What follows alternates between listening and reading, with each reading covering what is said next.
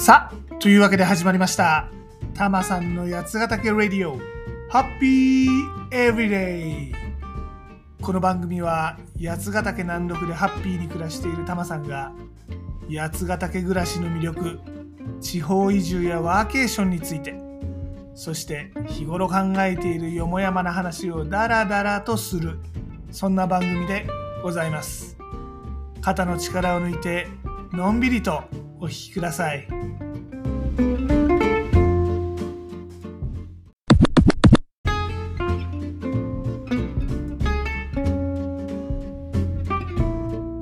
今回は八ヶ岳でメタバース婚活ってお話です。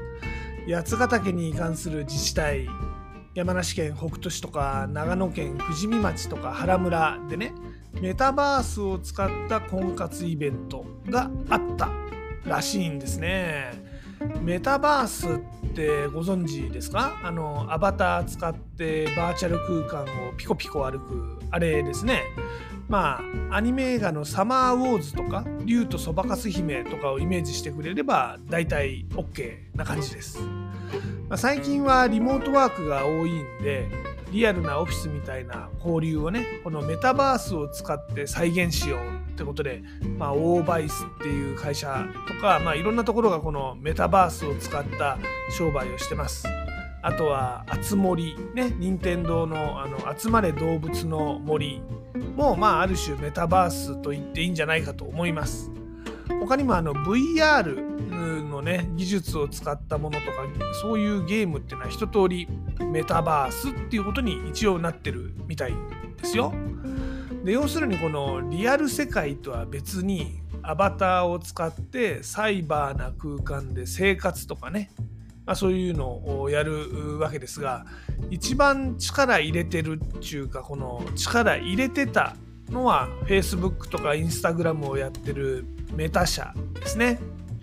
まあ、ここはいわゆる SNS 空間を、まあ、メタバースの技術を使ってちょっとリアルにしてやろうってこととかあとまあこの VR 向けの何て言うのあのゴーグルあのハードウェアとかねああいうのの開発で年間1兆5000億円つぎ込むと、まあ、頑張ったんですがなかなか人気にならなくって結局今は Twitter もどきのスレッズに力入れ始めちゃったという感じですね。まあ、ちょっとこのメタバース、この SNS の世界ではちょっと停滞気味な気もするんですが、ね、まあ、このメタ社のね、あのメタバース SNS うまくいかないっていうのは、まあ、コロナが峠を越えたっていうのも一つ大きな理由なんじゃないかなとタマさんは思っております。ちゅうのはさコロナの頃ってまあ飲み会もね旅行も制限されてたじゃないですか。だからまあバーチャルでいかに交流っていうかまあこのリアルな感情とか共感とかをね生み出すかっていうのが重要だったりしたわけですよね。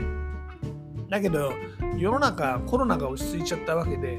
だったらリアルに飲みに行ったりリアルに旅に出たりそっちの方が楽しいよねっていうことでまあこのメタバースで遊ぶより飲み会とか旅行にみんな時間をつぎ込むようになっちゃったってことなんじゃないですかね。うん。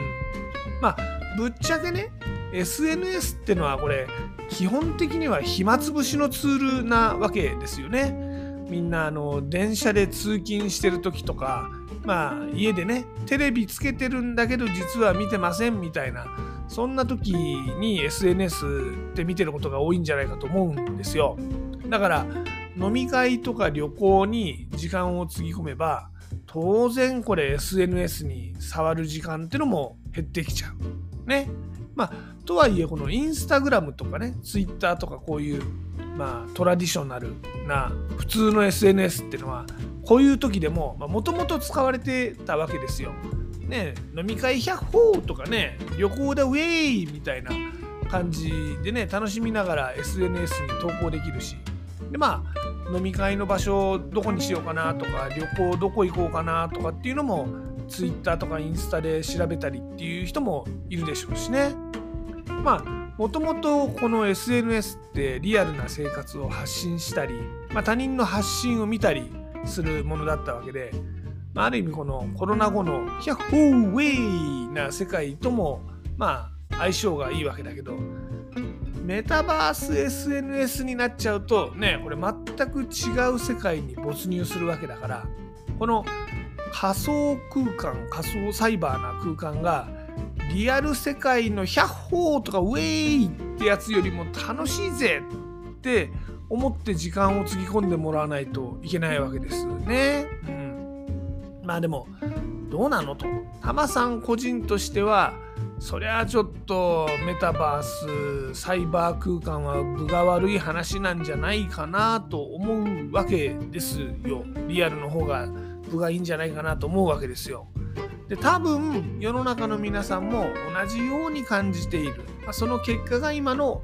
メタバース SNS なんじゃないかなと思っております。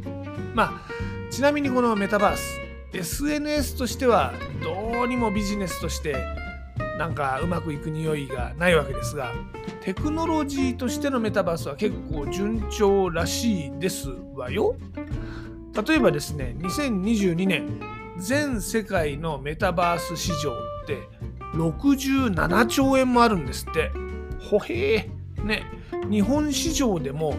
1825億円もあるんだそうでございますわよ。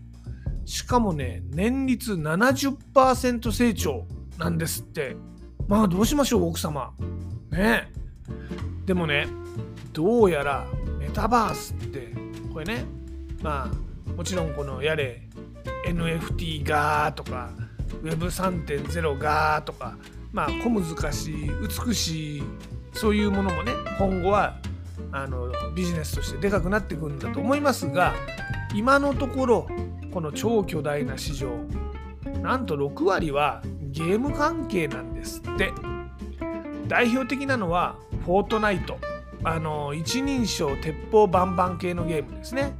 仮想空間の戦場で他のプレイヤーと組んだり戦ったりするやつです。あとはねポケモン GO もメタバースって扱いなんですって。マインクラフトもメタバースっていうことなんですって。いやいやいやそういうの含めちゃうならそりゃね67兆円とか市場もでかくなるけどそういうのってメタバースなのかねってまあタマさんはちょっと思っちゃうんですけどまあそこはいいや。でまあこの長い前置きはこのくらいにして今回のメタバース婚活ね考えてみたらこの婚活っていうのはメタバースと相性いいのかなとも思いますよね。なんだって最初はアバターで会うわけですよ。ね。ちょっと年食っちゃってる人とかねちょっと外見が地味な人とかもアバターで出会う分にはこの年齢とか容姿とかそういうコンプレックス外して自分を出すことができますもんね。まあでもいいんじゃないですかなんかアバターだけ可愛くて本物は地味みたいな人もねこのアバターもエクボみたいなねまたいいこと思いついちゃったんだけどどうですかねあの皆さんも今度からアバター作るときはぜひエクボつけてみてくださいね。まあちょっと話を戻しますがこの八ヶ岳メタバース婚活実はですねすでに2回やってるんだそうですよ。対象地域は山梨県北杜市長野県富士見町原村の3市町村で25歳から45歳の結婚する意思がある男女でこの3市町村に暮らしているもしくは移住する意思がある人ってことだそうでございます。2回やってるってことは1回目も含めてそれなりに効果があったイベントなんでしょうね。うん。ちなみにね第1回はねまあクリスマスシーズンにやったらしいんですが7割近いカップル成立だったそうですよ。2回目これね6月？7月？この間やったんだけどこれでも8組のカップルが成立となったんですって。ねこの婚活はですねまず4時間ほど仮想空間で婚活イベントをやってで、まあ、そこでめでたくカップル成立となりましたらメタバース空間で2人でデートができるんですって。でそのデートも順調だったらリアルでもあってねという流れなんだそうでございます。だからまあねアバターもエクボなあなたもしつこいか。うんあのまずはこのアバターであの自分の本質を出して、ね、相手に好いてもらえばいいという感じなんだそうでございますよ。で成立したカップルはですね道の駅小淵沢にあるちょいお高めイタリアンレストランロトンド。こちらで使える1万円分の食事券もらえるんですって。ロトンドねここね結構美味しいんですよ。タマさんも一回行きましたけど。美味しいけどちょっと高いんですよね。これねワインとか頼んだら1万円だとちょっと足が出ちゃうんじゃないかなと思いますけど。まあでも結構いい食事を楽しめると思います。ねなんかこれ面白い試みだなって思います。八ヶ岳エリアってあの例えば軽井沢に旧軽銀座とかああいうね中心部がある観光地と違って八ヶ岳エリアっていろんなところに点在してるんですよね。小淵沢とか清里とかまあいくつか中心的な集落はあるんだけど生活圏がちょっとでも違うとなかなか普段は出会わないそんなエリアだと思うんですね。だもんでまずはどこかに自分と考えとか価値観が近い人っていないもんかねっていうのがあのリアルな姿ではなくてアバターで出会う。ね、これ結構面白いなと思います。まあ価値観が合う人と、まあ、実際に付き合ったり結婚したりするのか、ね。まあ、そそこまで進展するのか。まあこれはまあ結果のお話でございますんで置いておくとして少なくとも出会いというチャンスはこれで生まれるわけでございますよ。まあこのイベントもね自治体がやってる婚活イベントなわけで、まあ、自治体としてはまあ八ヶ岳エリアで結婚して、ね、暮らしてくれると、ね、2人分の税金を落としてくれるということとか何だったら少子化対策ね子育て子供とか産んでくれてあの人口とか税金とか増やしてくださいよというのが本音だと思うわけですがまあいきなりね少子化対策とか子供増やすとか言っても突然子供が天から降って生まれてくるわけではないのでその前にまあ結婚をする、ね、そんな人が八ヶ岳で増えるっていうことがまあねこの社会問題の解決の第一歩という気は確かにしますわね。うん、まあ別にね世の中結婚が全てってわけじゃないんだけどさでもまあ結婚に至らなくてもカップルが成立してね恋をするってまあそれだけでワクワクするじゃないですか。ね人生ワクワクするんだったらそれだけでもいいってこってすよ。うん、んなワクワクしようというのがまあ今回の結論でしょうかね。はい。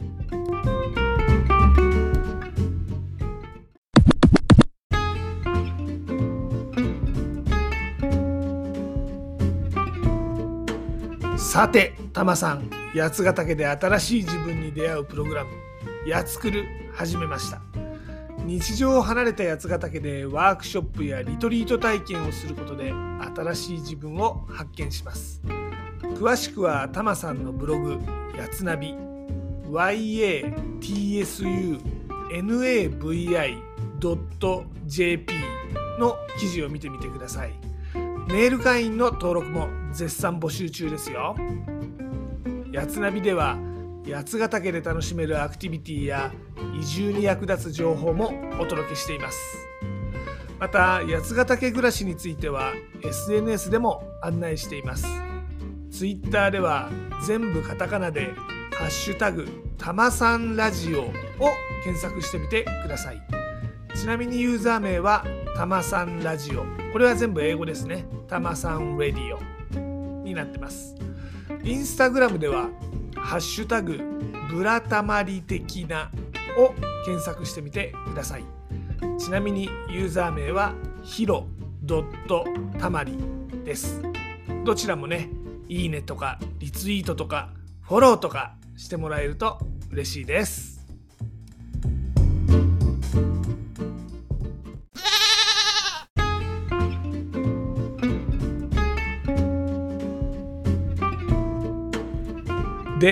今回のエンディングテーマですがリンドバーグの「恋をしようよイエイイエイ」をおかけします。いや今回はね婚活のお話でしたんでね。でもまあ婚活って無理に結婚しなくてもいいんだと、まあ、ともあれ恋をするこれがハッピーじゃんってことでこの曲選んでみました。もうねいきなり出だしから「Hello I love you 恋をしようよイェイイェイ」ですからね。いいね。はい。みんな恋しちゃいましょうぜ。大事なとこ噛んじゃったね。恋しちゃいましょうぜと言ったつもりです。はい。で例によって僕はジャスラックに参加してるわけではないので番組の中でこの曲をお届けすることはできません。なのでご自身で番組の後で配信サービスとかでこの曲を聴いてみてください。でもちょっとだけお手伝いさせていただきます。アレクサリンドバーグの恋をしようよイェイイェイ。かけて。ではごきげんよう。また次回。